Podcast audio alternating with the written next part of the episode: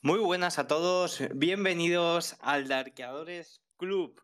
Viernes 5 de agosto eh, vamos a comentar un poco la sesión eh, que tenemos por delante, el cierre de la semana, de esta primera semana de agosto.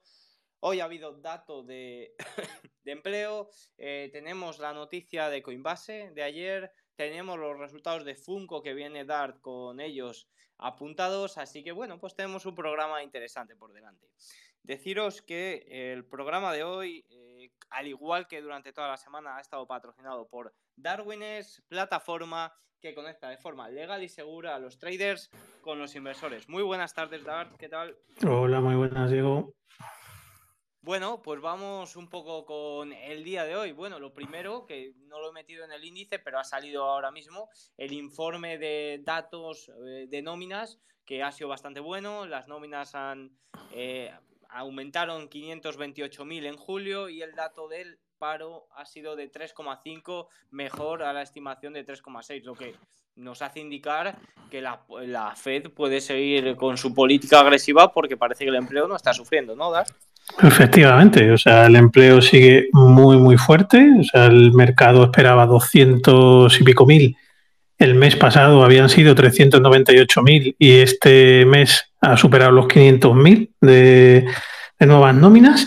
Así que muy fuerte el mercado laboral, bueno para la economía estadounidense, en el sentido de que tienen casi el pleno empleo, pero por el contrario, eh, malo para los mercados, que, que, lo que refleja es que la, la Fed tiene que seguir eh, con su política de subida de tipos de interés. De hecho, ya el mercado ha pasado a descontar como mayor probabilidad que se suban 75 puntos básicos en septiembre en lugar de los 50 que venía esperando. Y bueno, pues eso es lo que está haciendo que el, que el mercado venga con los futuros. Creo que el Nasdaq estaba en menos 1,3, menos 1,4, ¿vale? Por ciento. Así que, bueno, toda esa alegría que habíamos vivido en los últimos días y el exceso de euforia que habíamos comentado, porque parecía que, que la Fed iba a relajar ya su política monetaria, ya decíamos, una cosa es lo que diga el, el señor Powell y otra cosa es lo que los datos nos vayan a mostrar eh, que será la realidad. Y luego el discurso se cambia en un momento, como cuando la política, ay, perdón, la inflación era transitoria, que luego cambiaron el discurso y mira dónde estamos a día de hoy. Entonces, eh, todavía eh, tienen que seguir subiendo tipos de interés.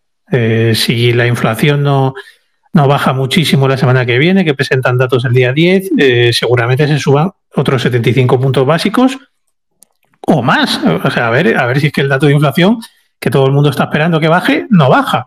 Entonces, eh, vamos a ver, porque a lo mejor hemos llegado al final de, este rebote eh, que habíamos tenido estos días y que en algunos momentos había sido un poco incomprensible, ¿no? Por, por, por el exceso de euforia y la verticalidad de la subida. Y bueno, vamos a ver los próximos días que nos traen. Hombre, eh, las velas sí que tenían bastante fuerza, típico de una tendencia, por lo menos a corto plazo, bajista, pero sí que es cierto que el volumen, eh, ya sea el DAX alemán, ya sea el S&P 500, ya sea cualquier índice, no mostraba eh, lo mismo. Bueno, vamos, si te parece, con la noticia de BlackRock que ayer anunció, ayer, bueno, justo a la apertura del mercado, eh, que se asociaba con Coinbase para dar una parte, a una parte de sus inversores profesionales acceso directo al mercado de Bitcoin. La verdad, es una noticia que parecía que podía haber movido más a las criptos, que se quedaron prácticamente quietas, pero bueno, es una noticia que acerca aún más a los institucionales al Bitcoin y a las criptomonedas. Sí, eh, bueno, básicamente lo que venía a decir es que los inversores institucionales que usaban BlackRock Aladdin Investment Management Platform, eh, que también son clientes de, Coinbase, que eh, tendrán disponible el acceso a la, plataforma de trading de, criptomonedas de Coinbase. Inicialmente solo con acceso a Bitcoin para hacer eh, trading eh, también para servicios de custodia. ¿Vale? Entonces, eh, bueno, yo creo que es una excelente noticia eh, para el mercado cripto en general, porque al final el CEO de BlackRock, bueno, BlackRock, para que la gente lo sepa, es el mayor asset manager del mundo, ¿vale? Nadie gestiona más activos en el mundo que BlackRock. Eh, y hace unos años el CEO venía a decir que, el mercado cripto, que el Bitcoin era básicamente basura, ¿no? Que, ¿no? que no valía para nada. Ahora de repente pues dan acceso a, a Coinbase para, poder hacer, para poder operar. De momento con Bitcoin solo. Eh, pero esto es esto abre un mundo de posibilidades para, primero para el Bitcoin y luego en el futuro seguramente lo, lo, acabarán abriendo para todo tipo de, criptomonedas. Y esto al final lo que hace es el, apoyo institucional de, las criptomonedas, lo que le debería aportar bastante estabilidad, sobre todo en momentos de, de grandes caídas. ¿no? Al final siempre hay un respaldo de, gente que está ahí detrás y, con mucho dinero que, va a intentar soportar más los precios que lo que podían hacer los retail. Así que, bueno, muy buena noticia tanto para Coinbase que, o Coinbase, que, que, bueno, pues es un tirón eh, para, para sus cuentas como para el mundo cripto.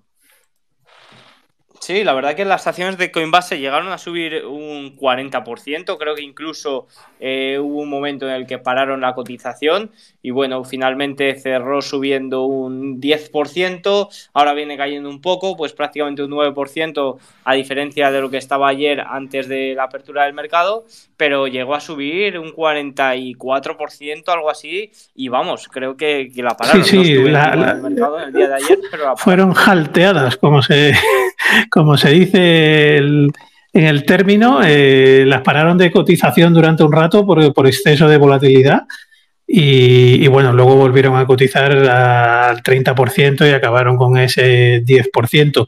Independientemente de lo que hiciera ayer, es una excelente noticia, como digo, para el mundo cripto y para la propia compañía, que al final le da la, posibilidad de, gestionar y, y recabar ingresos de, clientes institucionales que al final son muy gordos y son los que de verdad te dejan dinero. De hecho, hoy he, leído una noticia curiosa, eh, porque bueno, estamos viendo el mercado, sobre todo tecnológico, cripto y demás, cómo las empresas están eh, eh, pues dejando de contratar o despidiendo a varios empleados y he visto como Revolut quería implementar, meter más empleados a la parte cripto y está, estaba contratando justo lo contrario que es lo que está haciendo un poco el sector, ¿no? Así que bueno, pues que aunque el sector esté de capa caída, pues hay empresas que siguen invirtiendo, que siguen metiéndole caña a esto, pues porque de verdad creen en ello. Sí, cuando llegue el momento y el mercado cripto tenga un suelo de verdad y fiable y demás, pues se volverán a ver contrataciones y demás. Yo creo que es, que es un mercado que va a ir a más y no a menos. O sea, ya no hay vuelta atrás. Eh, el caso es ¿Dónde vamos a tener el suelo del mercado cripto? ¿Lo hemos visto ya? ¿No lo hemos visto ya? Bueno, pues todavía es un poco precipitado decir que lo que hemos visto en estas últimas sesiones es el suelo del mercado cripto. Ojalá lo fuera, pero, pero bueno, volverán otra vez los buenos tiempos para, las criptos y esto es como todo. El que esté invertido en las buenas criptos, pues no tendrá problema. El que esté invertido en proyectos eh, que quiera comprarse el Ferrari mañana, pues a lo mejor lo que se encuentra es que el proyecto desaparece y, hay, y no solo ha perdido el Ferrari, sino que ha perdido el SEAT o el Dacia también. Bueno, sí. Eh, malos proyectos, pero también recordemos que cayó un proyecto que estaba en el top 10. O sea que también hay que saber filtrar porque es un mercado tan, tan nuevo donde incluso, pues eso, uno del top 10 puede caer y caer de una forma. mal, Diego, se entrecorta. O Luna, o también conocido como Terra. ¿Se, se, me, ¿Se me oye bien ahora? Hola, hola, hola. Hola. Hola. ¿Me oís? Joder, ¿qué Diego, no eh, eh, eh. No sé si soy yo, pero te escucho muy. A ver. yo a ti te escucho cortado también ahora. Sí, ahora te escucho yo a ti mejor. Ahora bien, ahora bien. Vamos a A lo mejor se me ha ido internet o algo. Bueno, eh, comentar los resultados de Funko. Funko estaba justo en una zona de resistencia muy importante. De hecho, lo estuvimos hablando el otro día, que era una resistencia donde, oye, pues si retrocedía un poco hasta media exponencial de 21 o una cosa así, hacer un pequeño, pues parece un gráfico de un Coupon Halden, pues en caso de hacer un Halden podía ser interesante.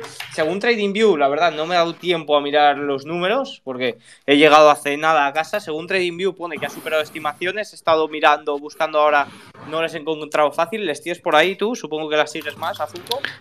Sí, eh, los resultados de Funko, a ver, eh, viene cayendo. De hecho, espérate que te voy a decir exactamente eh, cuánto viene cayendo. Viene cayendo ahora mismo, tengo yo un 6,7%. Sí. Pero he de decir que a mí me gustaron los resultados de Funko. Yo siempre voy un poco contracorriente, ¿vale? Yo no miro lo, que, lo que está haciendo el mercado, que miro los resultados en sí. Eh, ¿qué, resultados ha dado? Ha dado un crecimiento eh, en, ventas del 34% eh, y un descenso del IPS del 35%. aunque, aunque ha tenido ese descenso de IPS del 35% hasta 0,26 o 26 centavos por acción, ha superado las expectativas del mercado que estaban eh, puestas en 23 centavos por acción. ¿Vale? Bien, es verdad que eh, el año pasado, en ese mismo periodo, tuvo 40 centavos por acción, pero ha superado las expectativas del mercado. También los ingresos han superado la, expectativa del mercado y bastante, superan por 60 millones aproximadamente eh, los del año pasado. Y el guidance que han dado tampoco ha sido eh, nada malo, se sitúa dentro del rango que, da la compañía, se, sitúa casi en la parte alta. ¿Vale? Eh, ¿Qué ha pasado? ¿Por qué Funko eh, supera o, crece en ventas un 35% y pierde ese mismo porcentaje en IPS? Pues básicamente lo que dice la compañía son problemas con la cadena de suministro con todo el tema de, que ha pasado en China y, los incrementos de costes, ¿vale? Pero dice que no espera, o sea, lo que viene a decir es que ya se ha puesto la situación peor y que no espera que la situación empeore a partir de aquí. O sea, no espera problemas mayores de los que está teniendo o de los que ha tenido ya eh, para la cadena de suministro y, por tanto, eh, para, el futuro, pues no ve mayor problema.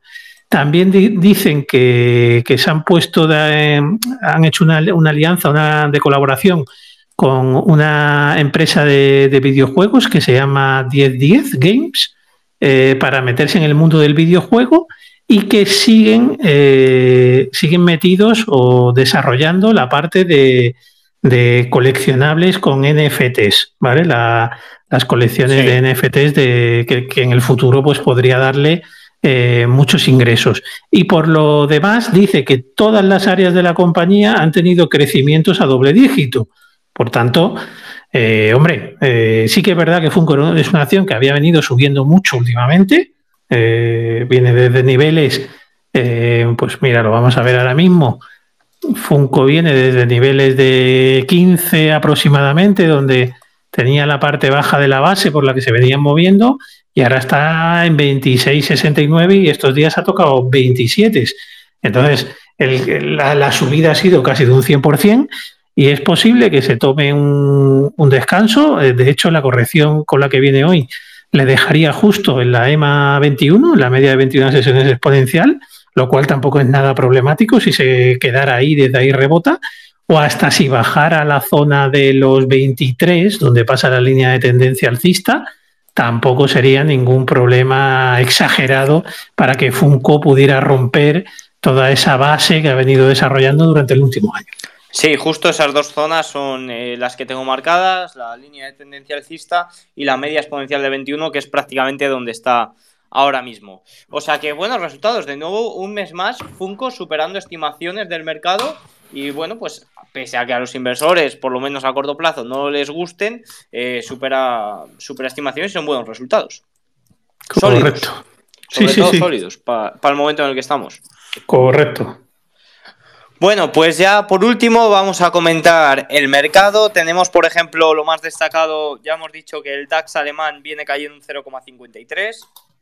Eh, el cierre semanal del DAX alemán pues parece que rechaza la media exponencial de 21, parece que bueno pues nos deja una vela un poco feilla, con bajo volumen, eh, bueno, un poco indicativo de lo que puede hacer el mercado estadounidense, que tenemos de momento el VIX subiendo un 5% frente al día de ayer y les, tenemos ahora mismo a los futuros cayendo un, eh, un 1% el S&P 500 y un 1,47% el Nasdaq 100. Sí, el mercado, como veníamos comentando ya estos días, ha llegado a niveles muy importantes de resistencia, tanto en el SP500 como en el Nasdaq 100. Y bueno, pues había excesiva euforia, subida muy vertical, y aunque el volumen no, era para tirar cohetes, pero, pero sí que sí que algunos se había puesto nervioso que parecía que nos perdíamos el próximo mercado alcista. Vamos a ver si con la noticia de hoy de la fortaleza del mercado laboral eh, se produce un sell-off, eh, que es una venta fuerte, que, acabe perdiendo por encima del 2-3% los, principales índices, o vamos a ver si se quedan o, moderan las pérdidas con las que vienen los futuros ahora mismo.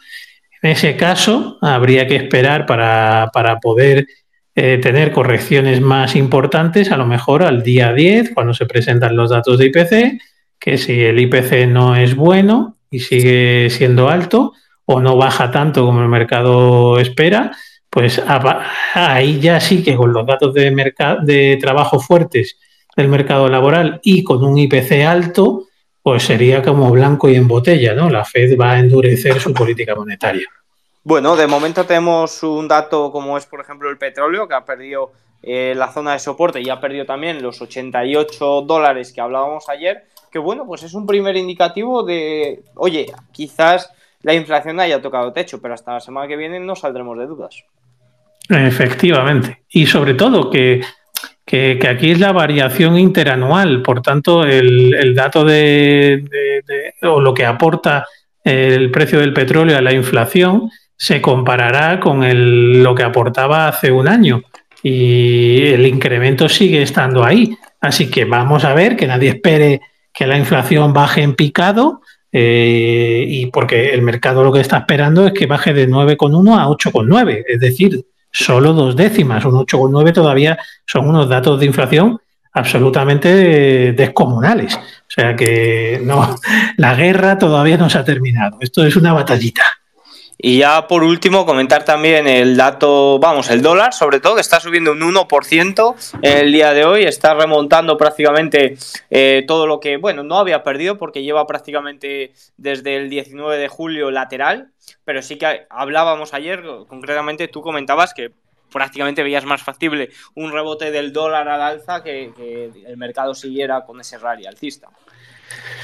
Eh, sí, al final el dato de, mercado laboral eh, lo, que, lo que es viene mal para las bolsas, viene mal para los bonos, para los precios de los bonos. La GIL eh, están subiendo, la GIL de 10 años está subiendo un 5,57% en estos momentos, pero ya sabemos que la GIL va en sentido contrario al precio de los bonos.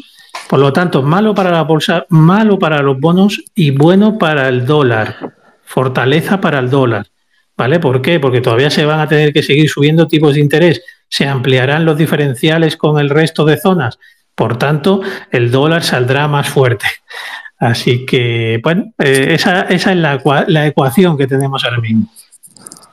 Bueno, pues poco más tenemos que decir del día de hoy. Deciros que eh, Darkeadores Club se va de vacaciones, se va al chiringuito por lo menos hasta septiembre, pero bueno, que volveremos con más ganas. Esto ha sido una prueba piloto los últimos meses, nos ha gustado a nosotros, hemos visto aceptación por parte de todos los oyentes, tanto aquí como en Spotify, que ya superamos los 60 seguidores y ayer fue el récord de escuchas con más de 50, así que volveremos en septiembre con mucha más fuerza.